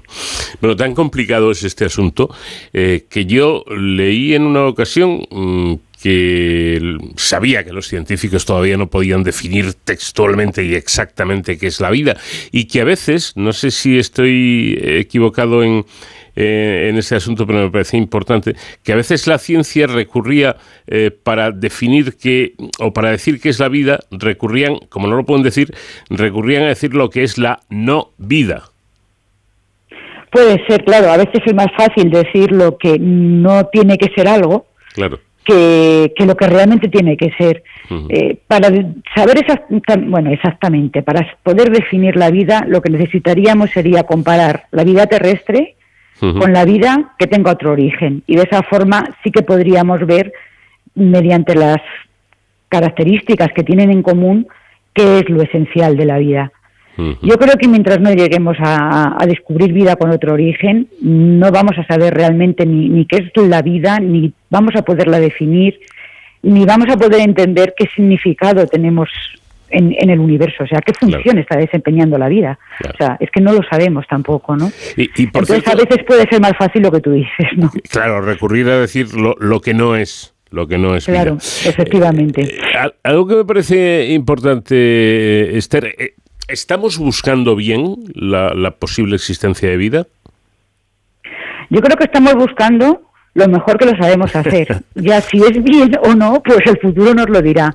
Pero ahora mismo yo creo que estamos haciendo lo que sabemos hacer. Primero, eh, como no sabemos, como llevamos ya diciendo, definir exactamente qué es la vida, pues nos estamos guiando por cómo es la vida terrestre y buscando similitudes. Y luego ya hay diferencias dependiendo de dónde busquemos. Si buscamos dentro del sistema solar, pues primero analizamos los lugares, vemos si son habitables o no para sostener una bioquímica que aunque no sea igual a la terrestre pueda dar lugar a la vida. Entonces, en los lugares donde podemos enviamos rovers, mm, como Perseverance, que los estamos viendo por Marte, donde no podemos enviamos sondas que ha- hacen los análisis que se pueden.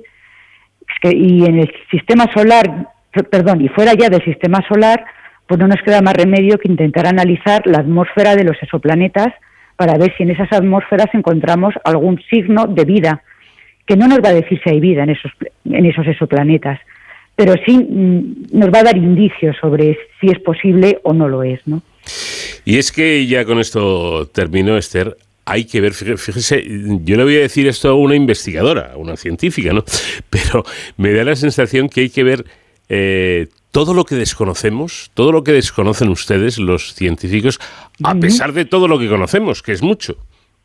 Efectivamente, sí que cuanto más sabemos, más nos damos cuenta de todo lo que nos falta por saber. es horrible, esto mm. es un no acabar, porque, pero es lo bonito de la ciencia también.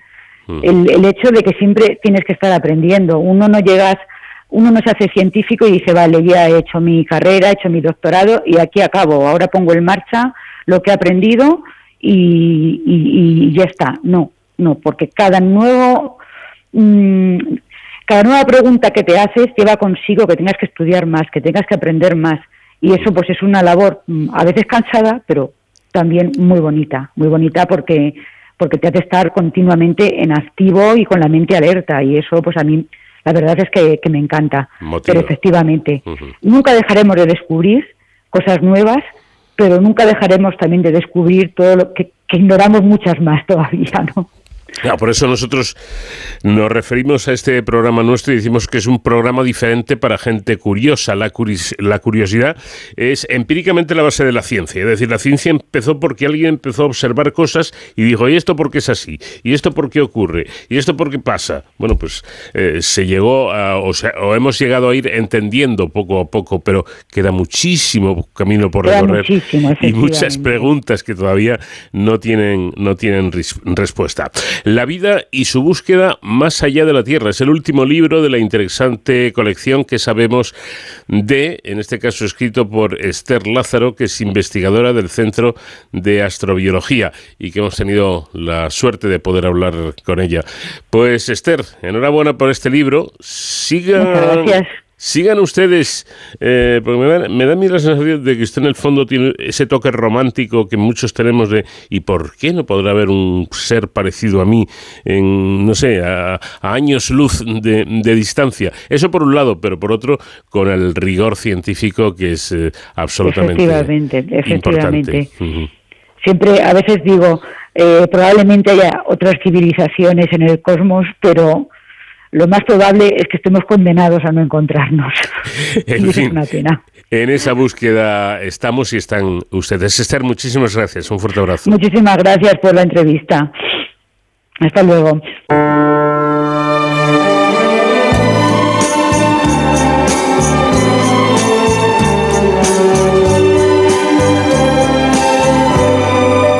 Un hombre marchó, dejó dejó la ciudad. Se fue dulcemente, ningún reproche, nada que ocultar. Y buscó senderos entre las montañas que dan al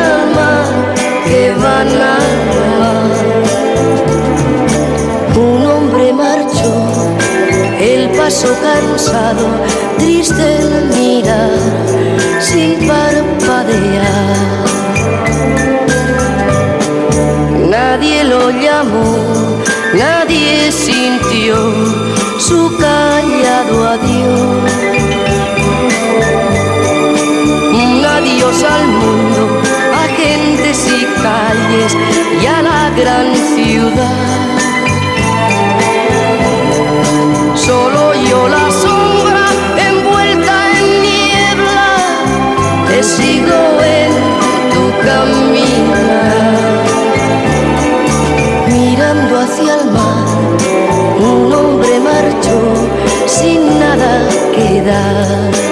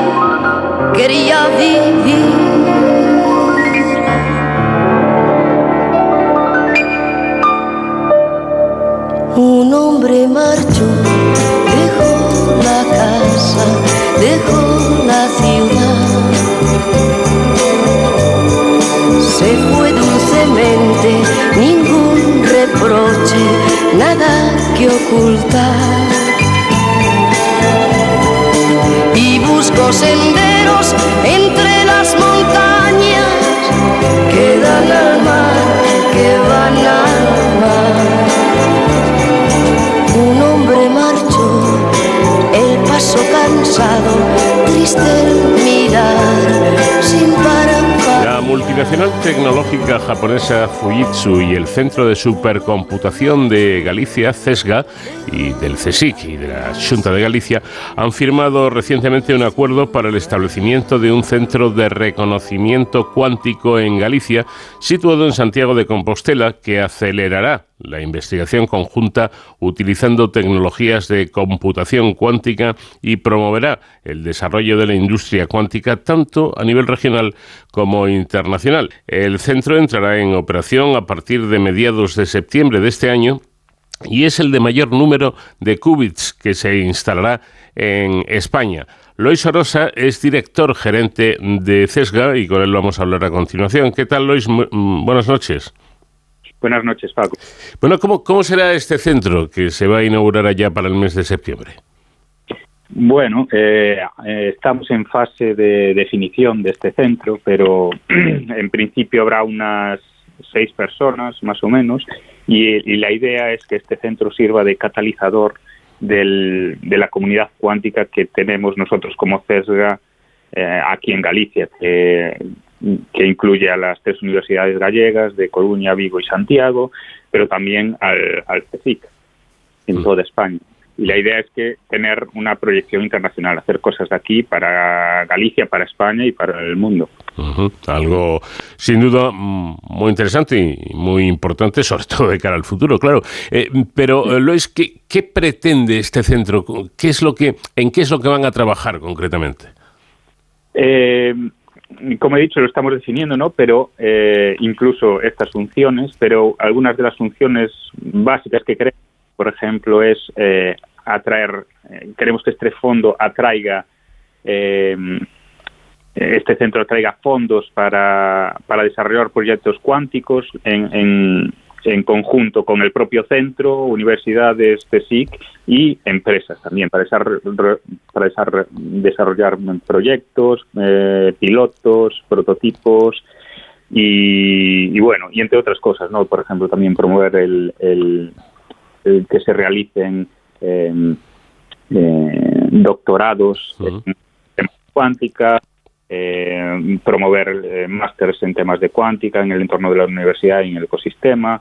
Bueno, un montón de actividades en torno a la formación, en torno a llevar esta tecnología a las empresas y en torno a atraer talento y en torno también a la, a la difusión, ¿no? A, a, la difusión a la sociedad, hacer entender un poquito mejor eh, que es esto de la pero, eso, por eso es precisamente algo importante, porque efectivamente, además de impulsar el desarrollo y la investigación en tecnologías cuánticas, se pretende crear nuevo conocimiento en la materia y atraer tanto talento como inversión, inversión a, Galicia. Eh, ¿Cómo está ahora mismo toda esta cuestión? Porque se habló, sobre todo hace tiempo, de, los ordenadores cuánticos, por ejemplo, ¿no? que, iban a ser algo realmente extraordinario. Y, últimamente parece que se habla menos de esto. ¿Cómo, ¿Cómo está la situación en cuanto a desarrollo cuántico se refiere? Bueno, como en todas las tecnologías emergentes, ¿no? También ha pasado con la inteligencia artificial, que ha tenido periodos de muchas luces, mucho hype, mucha repercusión pública y ha tenido periodos de sombra, ¿no? Que no ha sido eh, tan eh, reconocido públicamente. Pero lo cierto es que, por ejemplo, en el caso de la inteligencia artificial siempre ha habido avances, solo que cuando se han producido los eh, los breakthroughs, los algún avance significativo, es ahí cuando la prensa se hace eco. Con la cuántica yo creo que está o, pasará lo mismo, ¿no? La cuántica sigue avanzando, el tema de la computación cuántica sigue avanzando, salga o no en los medios. Eh, entonces, eh, cada día salen cosas nuevas, papers nuevos, investigaciones nuevas, porque es, un, es cierto que es una, un campo que está todavía muy verde, ¿no? Comparado con la computación clásica. Entonces, eh, es muy fácil, entre comillas, que se hagan avances y se están haciendo De hecho, se está avanzando a una velocidad, bueno, eh, de vértigo en realidad. Todo lo que estamos en una etapa muy... Por eso eh, eh, estamos todavía en investigación, identificando problemas que podemos resolver con cuántica, estos problemas, eh, identificando casos reales, por ejemplo, industria, etcétera, etcétera. ¿Y qué supone la colaboración con la compañía Fujitsu? Bueno, eh, Fujitsu está apostando por nuestra, nuestro centro y nuestro ecosistema para, digamos, establecer su centro cuántico de referencia en España y uno, y si no me equivoco, creo que hasta eh, de Europa, ¿no? Entonces, es una apuesta grande por parte de una multinacional. Eh, me consta que Fujitsu conoce nuestro ecosistema y está impresionado por nuestro ecosistema, las capacidades que tenemos que tenemos ahora mismo en, en, universidades y CSIC, ¿no? Hay bastantes grupos trabajando ya en computación y comunicaciones cuánticas y, y, y, lo que nos falta un poco es la empresa. Entonces, la idea es eh, intentar también eh, traer la empresa a a, este mundo, ¿no? A través de colaboración, proyectos en colaboración con gente eh, que tiene el conocimiento en universidades, CSIC y en CESGA también. Nosotros también tenemos grupos de investigación en computación cuántica y eh, intentar resolver problemas reales que tiene la empresa, ¿no? Además de otros problemas fundamentales, ¿no? Eh, que eso sería más en parte investigación, pero también lo queremos llevar a la eh, investigación aplicada. ¿no? Mm. Bueno, además, hablando de colaboración, mm, además eh, Fujitsu y, CESGA van a colaborar estrechamente, con, como ya comentaba antes nuestro invitado, con las universidades gallegas y con la comunidad de investigadores del CSIC, ¿no? Efectivamente, efectivamente. Eh, como he dicho, ya tenemos muchos grupos e incluso eh, no solo, la idea no es solo colaborar con, con, gente o con investigadores que trabajen en cuántica, sino ir más allá, porque hay muchos problemas, por ejemplo, en, biología, en, farmacología, en, medicina, que son muy complejos y potencialmente podrían ser eh, resueltos con computación cuántica. ¿Qué pasa? Que la gente que trabaja en diseño de fármacos o en medicina personalizada no sabe de computación. Entonces es ahí donde eh, necesitamos estrechar estos lazos y poner las dos partes a hablar y, ver si hay algún problema que realmente se beneficie eh, de la computación cuántica, ¿no? un problema muy complicado para computación clásica que podamos resolver con computación eh, mm. cuántica. Entonces estamos buscando este tipo de casos. ¿no? sácame de dudas, ¿qué es el, el International Quantum Center? Pues es este centro que está que estamos que está montando Fujitsu aquí. Es este centro que va a tener seis personas en un principio, pero las eh, las intenciones de Fujitsu, según eh, hemos conversado estos estos días, estas últimas semanas, son que este centro crezca, ¿no? Que no eh, esto vino dentro de la oferta del, computador cuántico. Ellos ofertaron montar aquí un centro de cuántica y, ofertaron eh, tener seis personas. Pero esto eh, va mucho más allá de la oferta que han hecho y pretenden, si todo va bien, esperemos que sí, de momento va estupendamente, instaurarse aquí y crecer mucho más, como lo han hecho con otros centros de excelencia en otras temáticas que han instaurado en, España.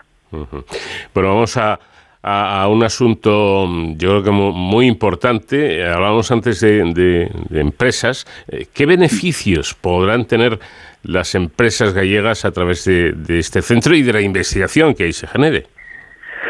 Bueno, a corto plazo, eh, lamentablemente, no creemos que haya mucho beneficio, aparte de que, bueno, eh, aparte de el, posicionamiento en este tema. ¿no? Como he dicho, es una es un es un es un área que está muy verde aún. Entonces, mucho serán eh, eh, prototipos, pruebas de concepto, etcétera. ¿Qué pasa? Que si las empresas empiezan a meter a esto ahora, empiezan a invertir en investigación, no mirando al corto plazo, sino al medio, pueden posicionarse muy bien eh, en el futuro, ¿no? Em, entonces, bien es cierto que eh, hay todavía un trabajo de identificar qué problemas eh, pueden, pueden solucionar eh, la computación cuántica a la empresa. ¿no? Hay, hay algunos muy conocidos que pueden ser transversales a, muchas, ¿no? como son la optimización de procesos industriales, ¿no? que esto afecta a muchas a muchas empresas, o después hay otros más de, nicho, digamos, como son el diseño de fármacos o, el análisis genómico, eh, medicina personalizada, etcétera, ¿no? Entonces depende eh, del área en que se mueve la empresa, pero lo que tenemos que tener claro es que esto es una apuesta, ¿no? Creemos que tiene muchísimo potencial la cuántica. Ahora es el momento de, posicionarnos eh, y para medio largo plazo tener una ventaja competitiva, ¿no? Entonces es las empresas es lo que lo que el beneficio para ellas ahora mismo es el, el, posicionamiento estratégico, yo creo, y tener cuando llegue, cuando la cuántica explote de verdad y se convierta en algo comercial, pues estaremos muy bien eh, situados en el mercado. Entonces, eh, podemos decir que la tecnología cuántica todavía no es una realidad aplicable, ¿no? Bueno, es una realidad en el sentido que estamos haciendo pruebas, es una realidad en el sentido de que vamos a tener un computador cuántico aquí, pero es verdad que aún tiene muchos retos por resolver, ¿no? Muchos retos por resolver. Ahora tenemos un número limitado de qubits, en, en septiembre tenemos un computador cuántico de 32 qubits, que será el, que más qubits tiene en el sur de Europa en el momento de la instalación, pero aún así, eh, para resolver problemas, eh, con, este podemos resolver eh, muchos problemas, podemos hacer, pilotos, pruebas de concepto, etcétera, para que, pero para que de verdad sea, mm, digamos, comercialmente muy útil y, que pueda tener más alcance y que pueda resolver problemas más complejos, aún necesitamos un, un número más grande de qubits y una calidad más grande eh, de esos qubits, ¿no? Porque hay ciertos problemas aún de, ruido, etcétera, etcétera. Es decir, la tecnología aún se está desarrollando a una velocidad muy velocidad muy grande, eso sí. Pero mm, bueno, estamos en ese estado de de madurando la tecnología, ¿no? Es como si me hablas de un computador clásico en los años, bueno, hace hace 40 o 50 años. Bueno, una última pregunta, casi casi le, le, pido que, que, mm, eh, juguemos un poco a la futurología. Eh, sé que es muy aventurado. Eh, pero a mí que me encantaría tener un, ordenador cuántico en mi casa, ¿cuándo me lo podré comprar? buena pregunta. La respuesta es no lo sé, por supuesto, pero si quieres me aventuro, ¿no? Eh, ahora mismo los computadores cuánticos, como te puedes imaginar, bueno, no sé si te lo puedes imaginar, pero te lo explico. Por ejemplo, el que el que vamos a tener aquí, pues para operar eh, necesita operar a a casi cero eh, grados eh, absolutos. Mm. O sea, eso quiere decir menos 273 grados Celsius. Mm. Para conseguir esas temperaturas necesitamos un equipamiento, de, necesitamos nitrógeno, helio, una serie de equipamiento y el computador en sí es bastante grande. A día de hoy eh, no me puedo imaginar a nadie con este cacharro carísimo en casa, ¿no? Mm. ya hay tecnología cuántica que no requiere de este frío eh, que puede operar a temperatura ambiente. Mm, mi predicción es que eh, es posible, es posible que lo hagamos algún día en nuestra casa. Hay que tener claro también que, un computador cuántico eh, no, por lo menos la visión que tenemos nosotros en CERGA es que no va a sustituir al computador clásico. Nosotros lo vemos como un acelerador, como puede ser una GPU, una tarjeta gráfica, ¿no? Un acelerador que va que, que va junto a un computador normal y es capaz de acelerar ciertas aplicaciones, ciertos procesos y, eso serviría para sería como un acelerador, ¿no? Entonces, ¿cuándo lo veremos? No lo sé. Yo, yo espero verlo a lo largo de mi vida, pero desde luego no, no en los 10 no en los 10 próximos años, eso desde luego. Bueno, pues de momento dejemos que los ordenadores cuánticos estén en centros como, como este eh, que va a empezar a funcionar en septiembre en Galicia, porque eso es lo, importante y los domésticos. Eh, pues ya llegarán, pero tendrán que pasar, como nos dice nuestro invitado, bastantes años. Lois Orosa, director gerente de CESGA, muchas gracias por habernos atendido y que vaya todo muy bien en este nuevo centro. Muchas gracias, Paco. Gracias por invitarme. Tiempo dedicado ya en De Cero al Infinito a todo lo que tiene que ver con la seguridad y emergencias con nuestro experto David Ferrero que hoy nos va a acercar a la ONG Bomberos Sin Fronteras. ¿Qué tal David? Buenas noches. Muy buenas madrugadas Paco, ¿qué tal? ¿Cómo, cómo estás? Eh, yo muy contento de volver a este de cero al infinito, a este espacio y a esta sección para seguir hablando y conociendo de cerca eh, el trabajo que realizan los héroes sin capa. Unos héroes que hoy para mí tienen un significado especial, porque no solamente eh, realizan una labor eh, profesional muy importante en su día a día, sino que además también tienen una parte solidaria que es fundamental. Eh, realizan proyectos solidarios desde España y también en otros países, especialmente de Latinoamérica, pero como veremos, al fin y al cabo lo hacen por, por todo el mundo, aportando su experiencia eh, pero sobre todo la unión y la fuerza de un gran grupo de héroes sin capa, como aquí les llamamos. Eh, me gustaría hoy hablaros, eh, Paco, de la ONG Bomberos Unidos Sin Fronteras. Seguro que a muchos de nuestros oyentes ya les suena, porque es una ONG que tiene una dilatada experiencia y no queríamos perder la oportunidad de eh, hablar aquí de, ellos esta, esta, noche. Para ello, como siempre, les invitamos, invitamos a los protagonistas a que nos hablen de su experiencia y hoy contamos en representación de Bomberos Unidos Sin Fronteras eh, con su secretario, Antonio Alfaro. Buenas noches, ¿qué tal? Bienvenido bienvenido. Hola, buenas noches, muchas gracias. Eh, bueno, parece un poco, pues, eh, que es evidente, ¿no? Pero que lo primero que le tengo que preguntar a Antonio es, eh, ¿quiénes forman Bomberos Unidos sin Fronteras? Bueno, la ONG nuestra está formada principalmente por bomberos profesionales de diferentes servicios a nivel nacional y sanitarios, que forman la unidad médica de asistencia en catástrofes. También hay otro tipo de profesionales según las características o necesidades o simplemente voluntarios que nos ayudan. Porque claro, voluntarios que ayudan en qué, qué proyectos llevan a cabo. Pues realizamos mm, diferentes diferentes proyectos, tanto en emergencias como en cooperación al desarrollo fortalecimiento de las instituciones, principalmente en, Latinoamérica, gestión del riesgo. También tenemos eh, un apartado que es agua solitaria, que nos dedicamos al agua potable y saneamiento. También atendemos catástrofes, infraestructuras, damos formación en emergencias y en prevención. Y bueno, un poco todo lo relacionado con, el mundo de la emergencia y de las catástrofes naturales.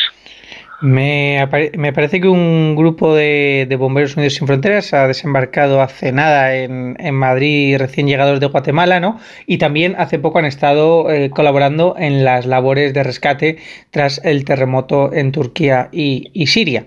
Eh, con lo cual también cuentan con un equipo de intervención bastante potente. Así es, así es. Nosotros, como, digo, tenemos una parte que es la cooperación al desarrollo, que es donde han venido los compañeros que llegaron ayer de Guatemala, que estamos allí realizando pues eh, también funciones de, agua potable y de creación de, un, centro de respuesta ante catástrofes. Y luego también estuvimos atendemos a todas las catástrofes. Llevamos llevamos ya muchos años los 27 años creo que son de, la ONG desde mayo del 96 que se fundó más de 40 catástrofes. La última ha sido esta de Turquía en la que estuvimos una semana bueno, eh, más, más, estuvo una semana en primera, perdón, y luego hicimos la pues emergencia segunda, que fue llevar pues eh, tiendas de campaña, calefacciones y cosas para, para las personas que estaban desplazadas para los campamentos de refugiados. Claro, ustedes se valen de la experiencia que tienen en el trabajo que realizan en su día a día, porque son bomberos, entiendo que eh, pertenecen a diferentes cuerpos y entidades. Así es, así es. Nosotros nos apoyamos un poco en eso, por eso pedimos que los, voluntarios cooperantes, principalmente los que salimos a emergencias, pues, o bomberos profesionales o sanitarios profesionales, porque eso ya nos da pues una base de formación y de, y de experiencia mm, en nuestros trabajos que nos es, nos es muy, muy útil y a la hora de trabajar todos juntos y a la hora de salir fuera, ¿no? Ya sabemos, pues bueno, aparte de que nos conocemos ya todos bastante bien de muchos años, pues eso nos da también, pues eso, hacer un equipo más, más homogéneo. Eh, ¿Cómo, ¿Cómo, nace Bomberos Unidos Sin Fronteras? Porque usted nos comentaba que, que nace a partir de, de, los años 90, ¿no? Pero ¿cuál es la semilla? ¿Por qué, ¿Por qué nace esta ONG?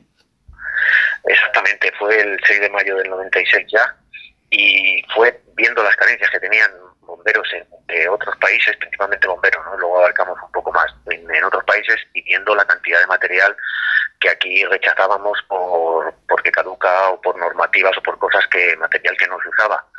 Entonces decidimos reciclar todo ese material y enviarlo a estos países con el fin de que lo tuvieran ellos y que lo, los tuvieran una segunda vida, ¿no? Siguieran en funcionamiento. Con ellos les dábamos una formación porque había pues, muchas herramientas y materiales que no que no conocían y entonces nosotros siempre quedamos, que donamos algún material, siempre lo acompañamos de, de una formación y luego de un seguimiento también.